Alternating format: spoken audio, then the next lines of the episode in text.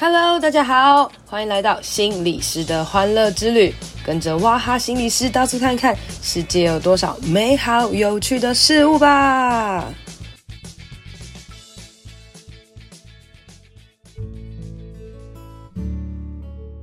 Hello，大家好，欢迎收听心理师的欢乐之旅。继我的这个给我一点耍废的勇气之后呢，诶，又出了另外一本书。这书也是教大家要休息、要耍废、要放松哦。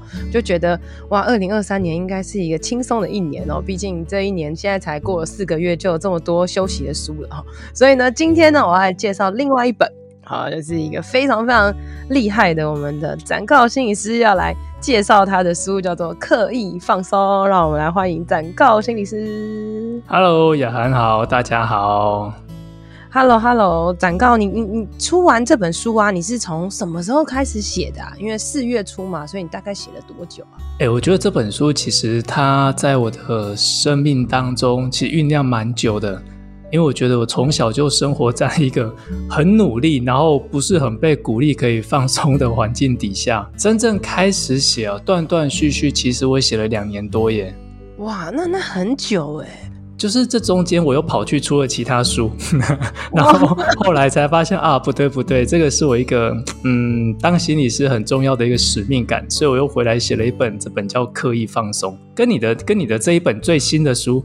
其实蛮像的吼，对呀、啊，跟我的书很像哎，但是你很真的很不放松哎，你怎么可以写一写，然后再去写别的书啊？因为我觉得放松这件事情，它其实有很多的管道，很多时候它跟我们自己看事情的角度啊，或者生活的态度有关。那我觉得我自己也在写这本书的过程当中，不断的在找一些真正可以放松的方式，所以好像也在酝酿那个厚度。那慢慢的就觉得啊，好像差不多可以把这本书给完成了。哎、欸，就我对你的认识啦，我感觉你就是一个很努力的人，就很认真、很努力。因为我之前有跟你说，我第一次认识你的时候是看你的第一本书，对不对？是，就是你的第一本书叫做那个……哎、欸，连自己都要想一下哦，遇见生命最真实的力量。对对对对对，因为那时候那个本书应该有五年了吧，对不对？哦、呃，应该有将近七年的时间了耶，哦、对啊。超久以前，那时候，嗯、呃，我应该也是刚当心理师没多久，然后我就看到这本书，然后这本书就是您本人，你本人放在封面这样子。然后那时候呢，我其实算蛮少看书的，然后我就看到网网络上有一个人推，他就 po 了你这本书，然后写说满满的重点，然后我就想说，哇塞，这么短短一句话，就是这本书到底有多厉害，我就跑来买，把它买回来看这样。然后我就感觉就是看的时候就觉得，哇塞，这个人好。就是这个年轻小伙子好了不起哦，就是上山下海，然后那么认真，这么努力这样子，然后我就发现你好像真的是一个很认真的人，就随着你的 po 文啊什么之类的。然后后来我在看这本书的时候，我就觉得，哎哇，刻意放松。然后我就觉得，对耶，这本书真的好适合你哦，因为就我对你的认识，好像你真的是一个很冲、很努力的人，然后你真的很需要，呃，刻意的停下来，然后可能觉察自己呀，或者是让自己可以呃转换不同的方式，然后对自己讲话，就是这种。刻意放松。那我的这个给我一点耍废的勇气，就是我本人真心耍废，然后教大家怎么耍废。我觉得 这两本书都休息，但但会有很大的差异，就会觉得我这本书好像是很轻松愉快，但是你这本书是非常沉稳的，就跟你第一本书看起来是认真努力的小男孩，跟这本书就变得有点成熟大叔的感觉。有没有很像是一个人七年前非常认真努力，然后七年后突然开始觉得要刻意放松，就想这七年内到底发生了什么事呢？对，就是。这个这这本书，你看这么有气质的封面，然后再跟你第一本书比起来，就觉得哇，展告长大了，就是是，我是展告老了，感觉这样子。呃，你你觉得这本书里面啊，就是你有没有什么特别？就简单帮我们介绍一下，大家为什么看这本书？其实我觉得一开始大家看到这个书名啊，最常问我的一句话就是：放松还要刻意吗？就像刚刚雅涵你讲的啊，就是耍废，那就是耍废啊。还有什么叫努力耍废这件事情吗？可是我说的刻意，其实并不是用力，而是我们能够去觉察到自己的身心状态。比如说，我觉得现在很多人其实很特别，就是我们吃不吃饭这件事情，并不一定是看我们到底饿不饿，而是遵循着，比如说，如果你是上班，那你就只能中午吃饭啊，对不对？对，那如果下班之后公司有一些交际应酬，其实你身体的需求是累的，它需要休息。嗯。可是我们不会去照顾我们的需求，我们会去照顾别人的期待，所以我们就会去参加那个应酬。嗯，所以我觉得放松的第一步是我们要先能够去觉察自己的身心状态。那第二个就是你要能够选择有意识的去选择适合你自己的放松方式。那我就跟大家举一个例子啊，就像如果你们常听雅涵心理师的 podcast 或看着看你的你的书或脸书，就会发现，其实你是一个行动力超强，然后旅游就算是一种充电的方式嘛，对不对？对。可是这样的方式不一定适合每一个人，有些人就会觉得啊，我待在家里或者我到家里附近走一走就是我充电的方式。所以如果没有找寻到适合自己的，你就去模仿别人的方法，那。或许做了这么多事情之后，你并不会真的觉得放松。所以我觉得这本书最重要的是打破以往的惯性，然后呢，提升对自己的觉察，然后帮助自己选择真正适合自己的放松方法。啊，就是其实放松的方法因人而异，每一个人都有他自己就是的的放松方法。你不要连放松这件事都好像要跟别人比较。就是啊，他们都有出去玩，我没出去玩呢，等等。然后顺应着别人那种。呃放松的方式，结果其实你根本就没有放松，然后反而还变成一种应酬啊，或者是 social 的这种感觉。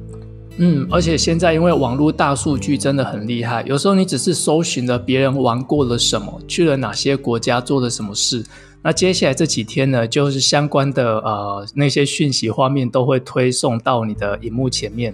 然后你越看，就会越以为啊，这个真的是很适合自己，你就去做了。这其实你可能根本不喜欢或不适合这样的放松方法。哦，你说做了，但是其实你你还不知道你自己不喜欢，结果其实反而是你就会觉得，哎，我怎么好像越来越累的这种感觉。对对对，然后就会觉得天哪，那我到底要怎么样才能够放松？这些方式大家也都做啊，我也去做啦，为什么我好像没有放松的感觉？所以，我们有时候不能笑别人说：“你怎么那么宅呀？你怎么都不出门啊？你怎么都没有出去玩？”也许这可能就是他放松的方法。那有没有人其实是一直忙一直忙，他其实才是开心的？我觉得要看诶、欸。其实像之前不是有一本啊、呃，也是畅销书叫《心流》，对不对？对。对啊，还有刻意练习这本书里面也都有谈到这个心流的状态。其实，当一个人专注在一件事情里面，嗯、反而会觉得是比较自在、比较安稳的，这是很有可能发生的事情。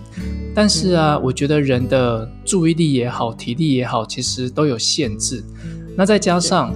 人的生活里面不会只有工作而已，所以当一个人全然的一直只待在工作里面，没有办法专注到其他的讯息的时候，我觉得那也是一个很特别的现象啊。我我在书里面有看到一句话，我觉得很棒，我念给你听哈，就是你这边有讲说，并不是说从工作获取成就感就是错的，但是当你将忙碌作为甚至依赖获取成就感的唯一来源，或是借由工作来逃避其他事情的时候，你有极大的几率让忙碌成为一种瘾，从此将压力牢牢的扛在身上。对啊，就我觉得这种这这句话真的讲得很好，就是很多时候我们真的在嗯疯狂的忙碌工作的时候，有时候真的蛮有成就感的，然后反而就会因为觉得这很有成就感，然后反而一直忙一直忙，然后没有办法就是停下来，停下来反而会有那种焦虑感。嗯，而且光是我听你在讲这段话跟描述后面这件事情，其实听都会觉得。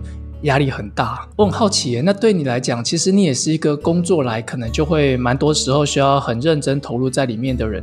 但是很多时候，你可以让自己抽空，然后就跑出去玩。那你在玩的时候，那个心境长什么样子呢？就全然的享受，或者有时候你也会想到说啊，可是明天又要面对工作了耶。你会有这样的想法出现吗？哦，讲到这个，就是我我发现我很有趣，就是因为我们两个工作形式其实蛮像的，对不对？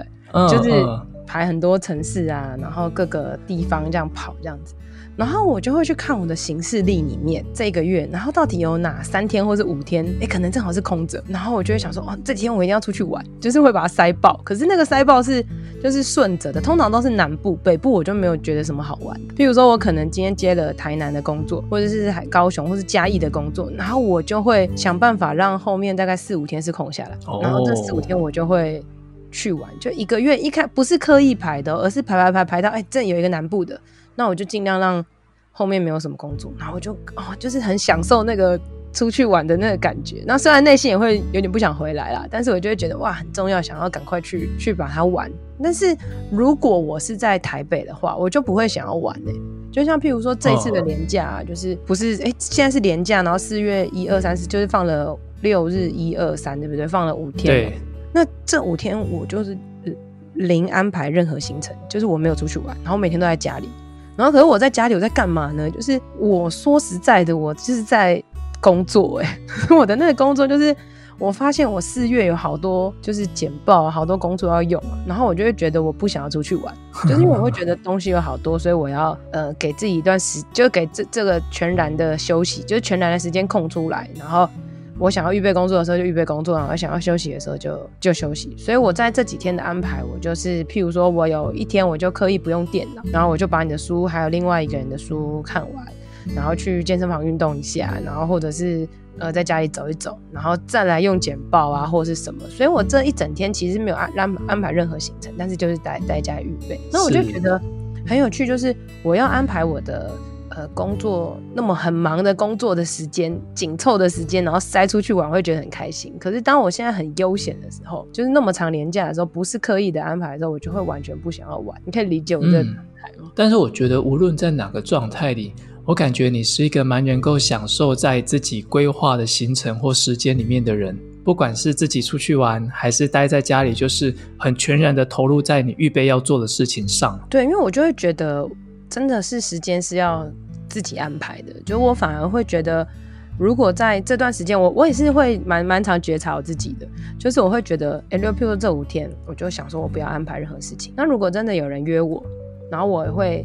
想一下到底要还是不要，因为如果因为我我自己是就是睡到中午啦，所以我一天的时间比别人短一点，我就觉得 如果我下午再跟别人约，那我一整天真的可以做事的时候，可能就只有一点点，所以我反而会觉得跟别人约虽然只是短短的，但他其实我出门这件事对我来讲就会蛮耗体力，就蛮吃力的，所以我反而就会觉得，那如果我今天决定就是要全然休息，我就真的。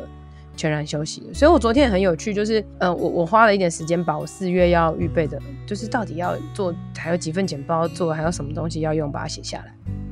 然后我第一天做的事情就是只是把我要做什么事整理下来而已，我也没做。然后第二天之后我才开始，第二天、第三天才开始慢慢去做。然后一直到昨天，我就发现哇，我我我很卓越，我大概完成了大概七八十趴。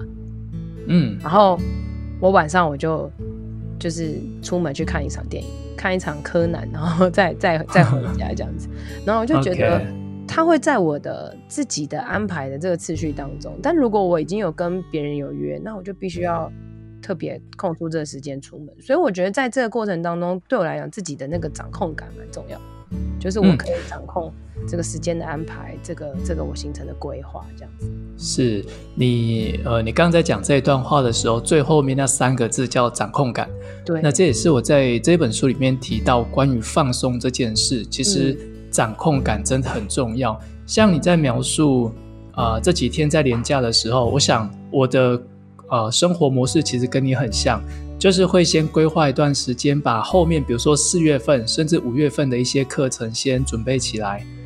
那很多人都会说，我我猜你也被问过，就是好像自由工作者的自律是很重要的，对，超重要，对，超重要，对。可是我觉得那个自律反而会帮我们带来一个呃能力，就是你刚刚讲的掌控感。嗯，那当我能够知道，并不是去控制，而是稍微能够预期接下来要发生什么事，我可以先做什么准备的时候，然后按部就班的去完成这件事情时，其实反而会觉得。呃，比较放松一点点，而不是好像突然发现啊，我明明想睡了，可是明天居然有多了一场演讲，简报还没做，对对对，那个压力就会很大。对，所以掌控感其实很有趣哦，就是掌控感其实是要帮助我们不焦虑的，就是帮助我们提早把事情预备好。可是有些人却会被掌控感给给绑架，哎，就是我一定要很有掌控感，所以我反而卡在这个焦虑的状态。嗯。这里面可能有一个差异，就是我能够对事情有所安排，但是我也能够有允许有一些未知或者一些模糊地带的存在。那像你，其实你常常会去带儿童甚至青少年的团体，带他们的团体，你一定很有感触，就是你或许能够稍微想一下今天要干嘛，可是你永远没有办法预期团体会发生什么事，对不对？真的就零掌控，所以我超不喜欢写什么团体计划书的。我想说，青少年可以写计划书，就不是青少年了，你知道？对啊，可是我在猜，虽然没有写计划书，可是或许因为你的专业跟经验，所以你大概在进到这个团体之前，你脑袋大概会有一些些雏形，是啊，我今天可能会做到哪些事。对，就会稍微的去去去思考一下。可是我觉得这跟个性有关呢。我我严格说起来，我觉得我们两个某部分个性应该是像的，但有某部分很不像。就是、像是什么呢？就是因为你很认真、很努力嘛。我我也我我个人觉得，其实我也蛮认真的。可是，但我我。也突然有点心虚，这样。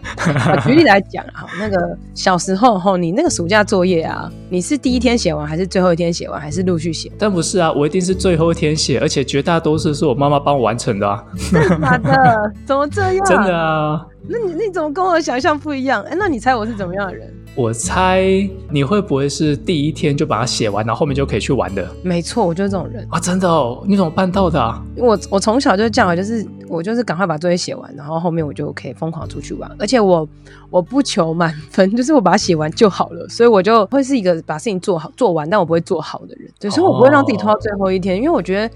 拖到最后一天，我就会觉得哇，那种赶的那个感觉，我很不喜欢。所以我刚听到你是最后一天写完，我蛮惊讶的。我其实一直到大学啊，我的期末考跟报告基本上都还是临时抱佛脚型的，就是熬夜型的。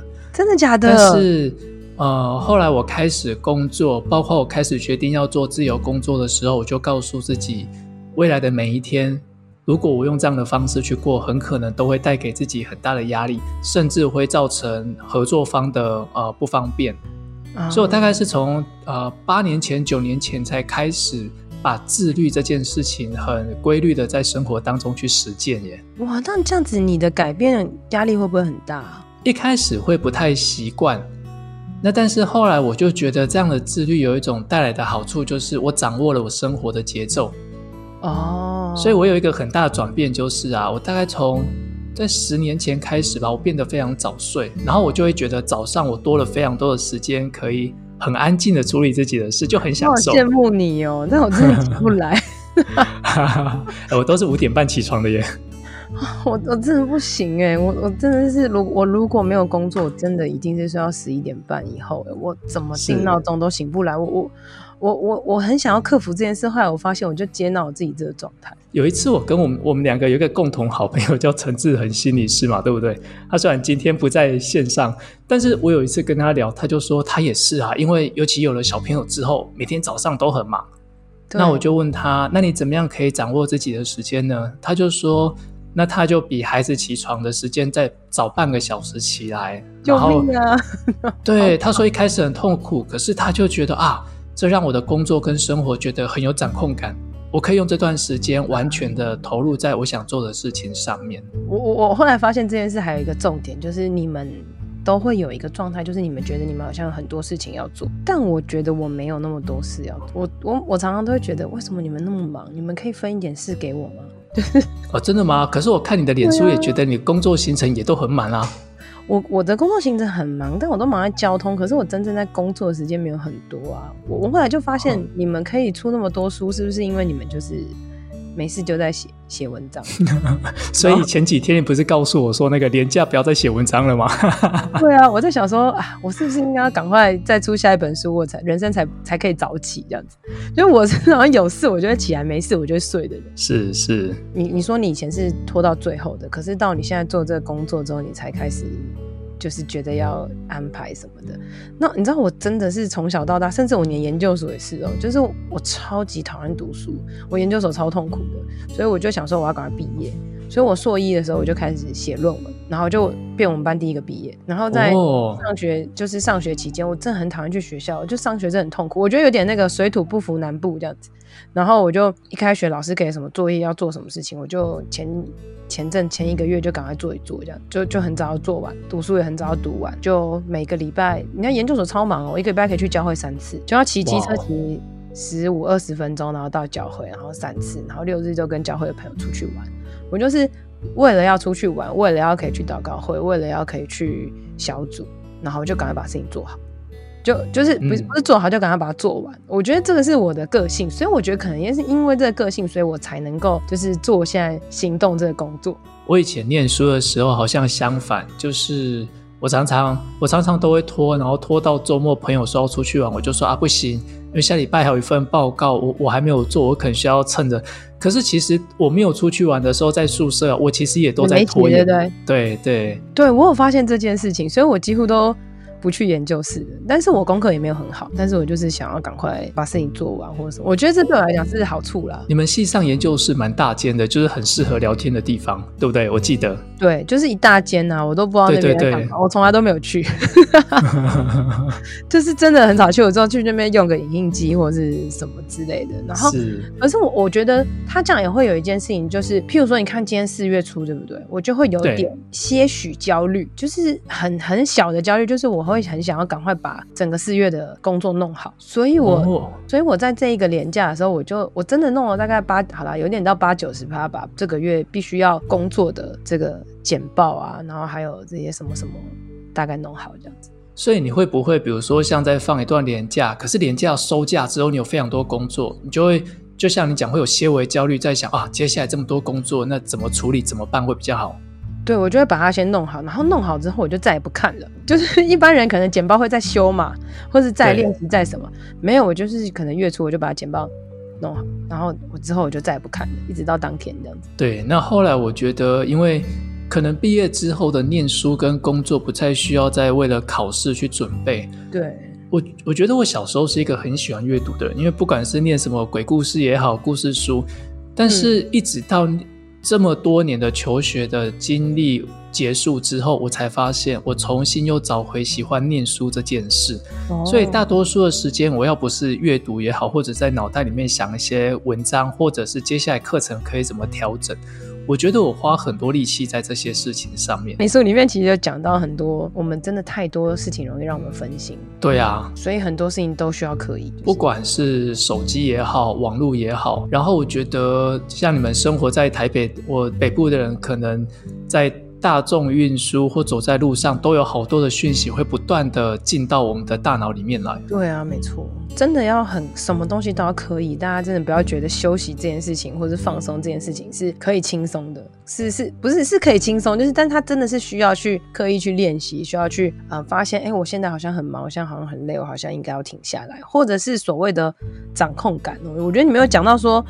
我我们其实都很想要掌控感，很想要早点知道可能会发生什么事，然后来把它面对好。但但是说实在，这是一件好事，因为我们提早做预备嘛，未雨绸缪。可是当我们就是真的很想要完全掌控一未来啊，然后避免那些意外的时候，反而就会变得活得很用力，然后也很很战战兢兢，很累。嗯，所以你刚呃，你刚刚讲到一段话，其实讲得非常非常重要。你说。我会先去看看有哪些工作，然后先把简报大致上给做好。嗯，接下来我就不去看它了。嗯，那也就是我规划了我的未来，但是规划完我就好好的活在当下，而不是规划完之后就一直担心。那这样真的够了吗？那三天后会不会又发生什么事？那五天后的那一场讲座呢？对，嗯，你自己会这样吗？我的习惯通常是做完之后。然后在工作的前一两天，我会先打开来再修一次看看，因为其实我觉得做简报跟写作很像，就是做完之后你把它放一段时间，它好像呃面包的面团一样，它会发酵长成不同样子。可是如果你每天都去看它，就会觉得其实根本看不出个什么所以然。嗯，对啊，写完然后放一段时间再回去看，通常就会看到有一些盲点是可以修改的。我我还蛮喜欢这样的方式。对对对，我也可以理解这种状态。所以其实这也算是我们在、嗯、呃面对很多很复杂的行程工作的时候，好像是我们大家都会生出来自己的一种方法，就是怎么样面对。对，那不管是像我们这种自由工作者，还是其实很忙碌的现代人，我我觉得放松这件事情是需要打破惯性，然后刻意的去经营。我我觉得你在书里面有提到一个这个。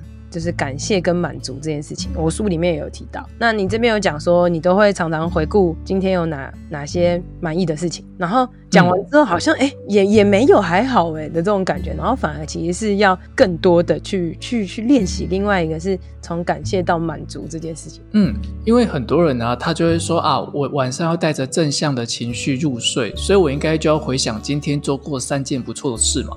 对，那我一开始也是，我一开始就会说啊，我今天很。努力完成了，走了一万步，或者今天写完三千字的新书，嗯、或者我今天去吃了哪一家餐厅。是，可是我做完这些事情，就觉得嗯，好像有那么一点点成就感，跟但并没有真正的觉得很放松或者很很满足。后来我才发现，嗯、当我这么说的时候，其实我还是在谈我的表现的成果。嗯，好、哦，我走一万步啦，我写三千字啊。那我就会开始担心，那明天还能走一万步吗？如果明天没有灵感，还能写三千字吗？所以这其实就是一种我们的惯性的迷思，好像做的多就等于好。啊，可是你不会觉得哇，我今天写了一万字，我好棒哦，耶、yeah，这样就结束吗？不行。会啊，你会，你是会，我写一万字，那明天怎么办？你会有后面的这个联想。明天能够持续吗？明天如果只写九千个字，会不会就等于我是退步的人了？哦，哎，那如果我都没有往这边想怎么办？那很好啊，我觉得如果你不会往这边想，就代表或许从结果，你不会是一个常常从结果来做比较的人。可是很多人其实，因为我们从小到大最习惯被肯定、被鼓励、被处罚的，都是针对我们表现的结果，所以我们不自觉的也会把这一种评价的方式用在自己身上。那会不会代表你没有真心的感谢自己啊？有可能，我感谢自己哇！我今天写了一万字，哎，我可能是会觉得哇，对啊，我真的写一万字好棒。可是你会去后面联想是，那明天怎么办？后面怎么办？所以其实你没有真正感谢当下的自己。后面的调整就会比较像是你讲的，所以我就开始练习跟自己说，哎。我还蛮喜欢今天自己有灵感就把它写下来的那个行动，或者我还蛮喜欢自己今天在走路过程当中那个流汗以及觉得很舒服的感觉。然后我还蛮喜欢自己今天呢去吃了一间以前从来没有走进去过的餐厅，我觉得很新鲜，就变成不是去谈结果，而是在那个过程当中的感受。哦，就是过程、嗯、去讲过程当中的那个努力，你的那个感觉，或者是你觉得很。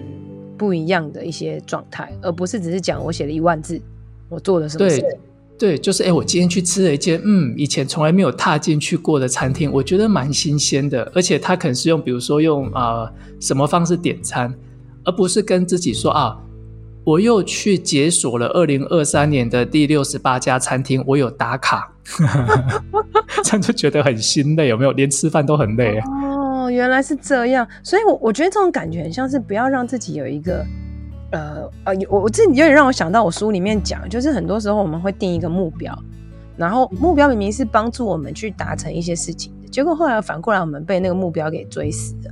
譬如说我今天的呃，希望我今年的业绩是哦一千万好了，好房仲，我希望今年业绩可以赚到一千万，然后结果呃反而后来。你你明明是要哎、欸、往一千万努力，结果反而变成是你会觉得他一千万怎么办？那接下来两千万、三千万，你就会被这个数字给追着跑。对对，没错没错。比如说我今天去演讲，我觉得我准备了很好很很好的知识，想跟听众们分享。嗯，那如果从过程来看，就会是哇，我今天花了两个小时跟这些人分享了对他们生活很有帮助的知识，我觉得很开心，这是一个。但是如果从结果来讲呢，就会是。我今天在讲的时候，台下有其中一个人打哈欠，然后他在滑手机。我觉得可能会后的那个什么满意度回馈表可能没有办法满分。像这就是从很结果的方向来推理，就会很辛苦。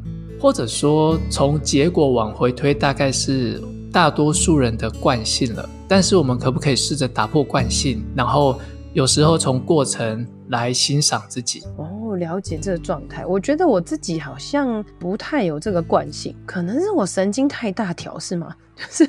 我我通常都会，譬如说演讲，然后下面有人在睡，或是有人在怎么样，我就会看到就是表现比较好的那个地方，就觉得哇，有一群人很棒一样。嗯嗯、然后或者是可能另外一群人，他们可能就很累或者什么之类，我就会觉得说，哦，他们真的怎么那么不专心啊，可恶！然后但是我就过了，我也不会觉得跟我自己有关系。嗯，所以这也是我书里面有写到所谓的正向思考。其中有一个很元素，呃，很重要的元素就是，如果你是一个很习惯用结果来做归纳，或者是用看很看重结果的人，其实你也应该要去多看看，有很多正向的结果其实摆在那里。可是我们常常都只关注在负面的结果上面。嗯、对，所以就是让自己的眼光可以，就是你也要去觉察你平常在看事情的眼光，看事情的角度。没有错，没有错。去试着去做一些调整。其实光调整眼光这件事情，它就算是一个让自己其实可以松懈下来、可以放松下来的一个状态了。这样子。对啊，对，我觉得这样才公平啊。就是如果你真的是一个结果导向的人，那当你在关注负面结果的时候，其实你也应该要看看有正向的结果。我觉得这样子对自己比较公平。最后来讲一下，就是因为是所谓的刻意放松。然后回到你自己身上，因为像举举我来讲，我好像我自己觉得，其实我好像不太需要刻意放松，我只我我个人只需要刻意去运动，跟刻意少吃甜点，跟刻意不要用用电脑，就是 我自己好像对我自己的状态蛮清楚的。我觉得呃不太需要放松，因为我我就是耍废的人嘛，我不太需要就是 不努力这件事情。但是对于展告来讲，因为你真的是一个很认真、很努力的人，高产量作家这样子哈，你觉得你自己啦，就是。会做哪一些事情，然后对你来讲是所谓的刻意放松，而且是可以推荐给大家的方法吗？或者是比较具体的行为？嗯，我觉得在心态上，我经常会呃提醒自己的，就是让自己享受在好，比如说举例演讲这件事，就是让自己享受在把这些知识分享给人，然后对他们是有帮助，让他们觉得感动或者被理解、被陪伴都好。而不要只是放在我刚刚讲的，就是啊，今天有多少人是认真在听课的，嗯，好，所以这个地方可能就会稍微少一点。那第二个我觉得很重要的调整，就是告诉自己，不管是工作还是放松，都是生活，所以并不是要工作到一个程度，好，明天放假了我才能够放松。其实不是，因为自由工作者就是你做多少工作才会有多少钱嘛，对不对？对，没错。所以能不能够让我在忙碌的生活当中，第一个是我在看待工作这件事的观点就改变了。第二个是，即便是搭车、搭高铁也好，搭飞机也好，都让自己感觉到那是一个很愉悦的移动的过程。嗯，所以那个本身其实就在做放松这件事。也就是说，在坐车的过程当中，不要再忙工作，不要再读书的意思吗？或许有可能心里面会想着待会的工作内容。但是就告诉自己啊，我现在正在搭高铁，然后让自己去感受一下那个高铁可能开很快的感受，然后欣赏那个窗边的美景。对对对对对，而不是让自己心里面一直在想哦，又要去工作了，然后又要搭两个小时的车，等一下到台北又要转车，然后中孝捷运站人又很多。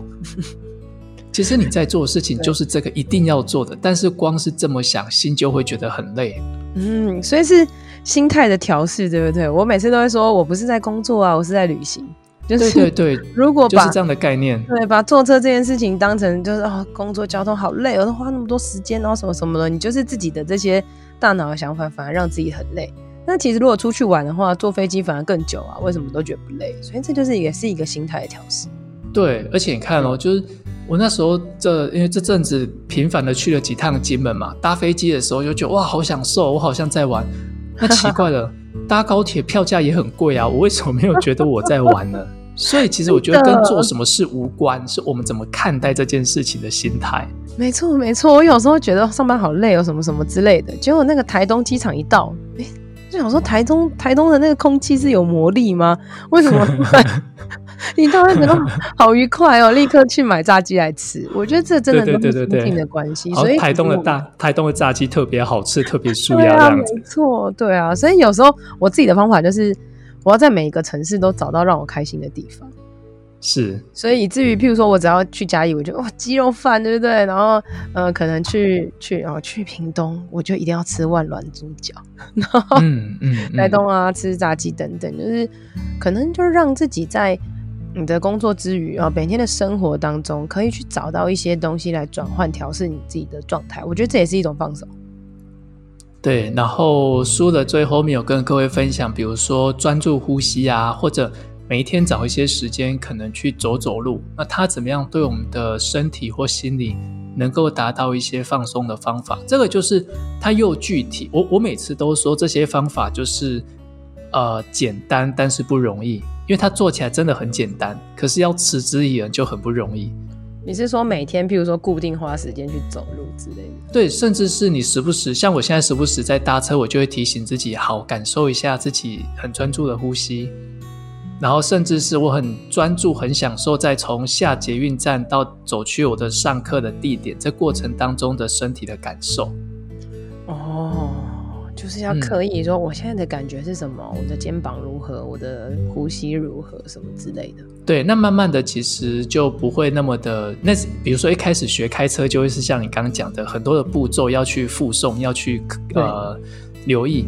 但是习惯之后，就不会去这样子按。呃，分解这些步骤，但是我们会对自己的状态是很专注的。嗯、那当一个人专注在一件事情上的时候，其实大脑反而会进到一个比较放松、比较不费力的状态。哦，对，我觉得这个真的是养成习惯，就是放松也要养成习惯，减肥也要养成习惯，说话也要养成习惯，喝水也要养成习惯。其实很多事情就是只要养成习惯之后，你就不用再用力了。对啊，就像。如果你每天走路就是拿着手机滑，然后等你好不容易带着呃带着行李，然后到了国外买了一张机票到了国外，结果你在走路在转车过程当中，你还是不断的在滑脸书，那我就问，到底出国要干嘛？我就问，对啊，对啊，但是其实我我觉得他真的是要练习，因为很多时候有些人工作形态不一样啊，譬如说可能他是老板啊，或者他必须要。随时掌控很多的事情的时候，他们真的就要一直用手机，一直用手机耶。不知道你有没有遇过这样子的、嗯？但是那个重点就在于，我清楚知道我现在有一件事情必须处理，可是我也能够留意到我正在呃旅游，所以我要不要干脆好好的找一个地方停下来，然后跟我的同事、跟我的部署好好的开个会，然后讨论一下接下来公司可以怎么做，请他们去协助。嗯。而不是无意识的，就是啊，我觉得有一份工作我要交代啊，我要看一下我的这个呃工作群组。可是说，可是没办法，我就是很忙，我就真的很多事情啊，我永远做不完的，没有这种没有这种时候，没有什么停下来，我就是得一直要用手机。那就会想说，那你怎么会在这么忙的时候硬要出国去呢？你的心理师也是很温柔的呛人这样子。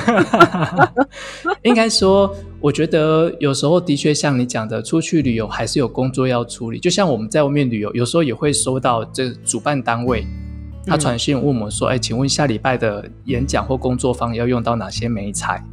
啊，但是或许我们可以知道说：“啊，好，我现在有工作的讯息进来了，我要不要处理它？”嗯，那如果要。我要不要干脆找一个时间好好的回复？但是我也刻意的晚上十点睡，这个洗完澡之后回复之类的，有可能。但是我清楚知道，我这一趟的目的是旅游，旅游是让自己可以好好的玩一玩或看一看的，所以我会帮助自己预留一段时间，就是专心的做旅游这件事情，而不是被动的让这些工作讯息不断的打扰自己。嗯，我可以理解这个东西，嗯，因为我每次出去玩，因为我个人啦，就是。真的，我真的行动心理师当中的异类，就是我每次如果到南部，然后我出去玩，我都会玩个五六五天这样子。然后这五天当中，你知道那 email 的数量就会变很多，然后我都会刻意的不去回，除非是很重要的，就是呃，我都会隔个两三天或者什么，因为通常我都会去山上啊，我都会爬山，然后收讯也不一定很好，所以我就会刻意不回。然后呃，等到我回台北的时候，可能比如说礼拜一好了，我就会可能要花到一整个早上的时间来回信。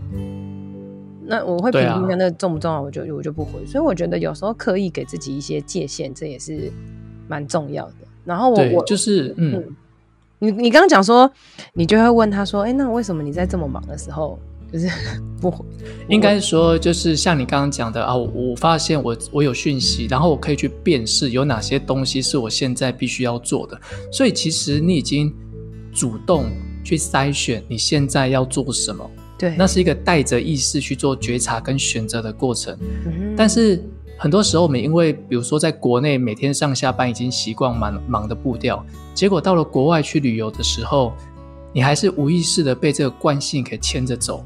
对。那有时候回完这些讯息，反而会觉得很烦，就是怎么一天就过了，然后我今天的行程好像我也没有好好的去玩。就是有意识的主动去选择，然后专注在当下。耍废就是专注的耍废，而不是一边耍废，然后脑袋一边骂自己说啊，你可你怎么可以这么废呢？对对对对对，没错，我就是这样想啊。所以你你刚刚讲说，你就会问他说，哎，为什么你在就是要在这么忙的时候还选择出去玩呢？对不对？那我自己就会讲说，我自己的会我我会想是说，如果假设现在真的没有收讯呢？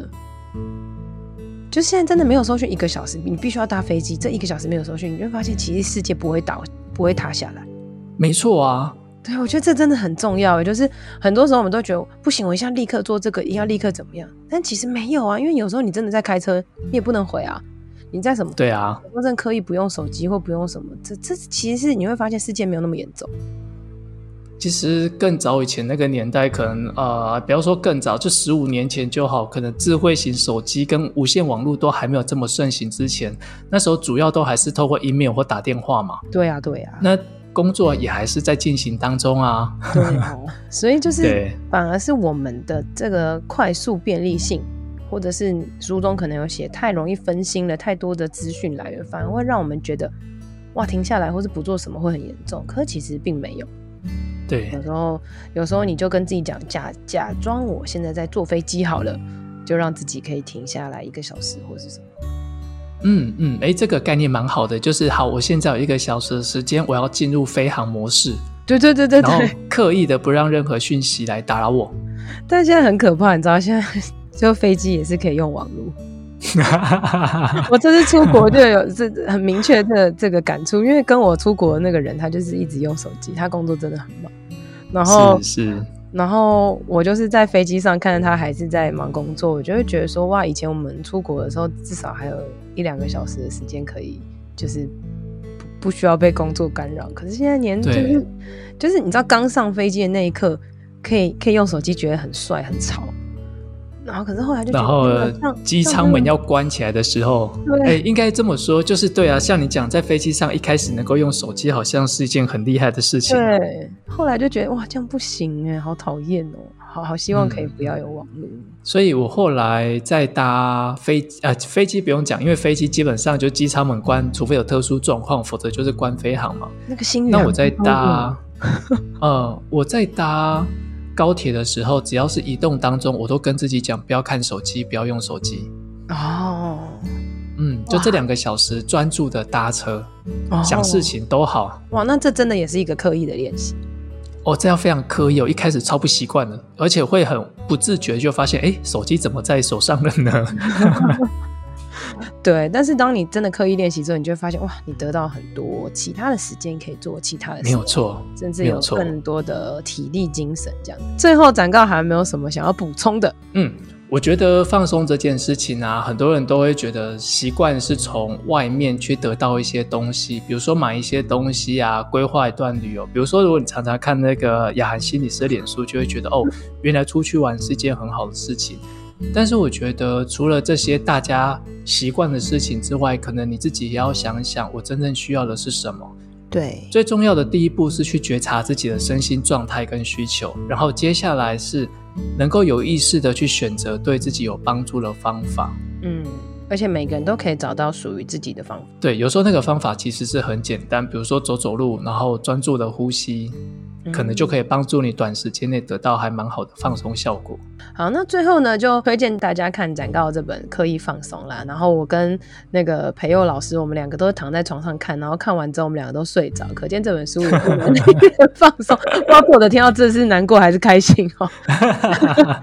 那我觉得很多时候真的啦，因为我们都会被手机拿去太多的精神体力。但我们真的不用手机，然后刻意停下来的时候，你就发现其实。有时候就睡着啊，或是什么，它也都是一件很好的事情。这事情没有任何的对或是错。嗯，那我们今天的节目就差不多到这边喽。那我们就谢谢大家，拜拜。谢谢大家，拜拜。今天的节目就到这边喽，希望你喜欢，希望对你有帮助。一定要帮我分享给你觉得有需要的人，也别忘了到我的 FB 还有 IG 心理师的欢乐之旅按赞留言哦。你的鼓励和分享会是我最大的动力，别忘了给我五星评论，谢谢大家，拜拜。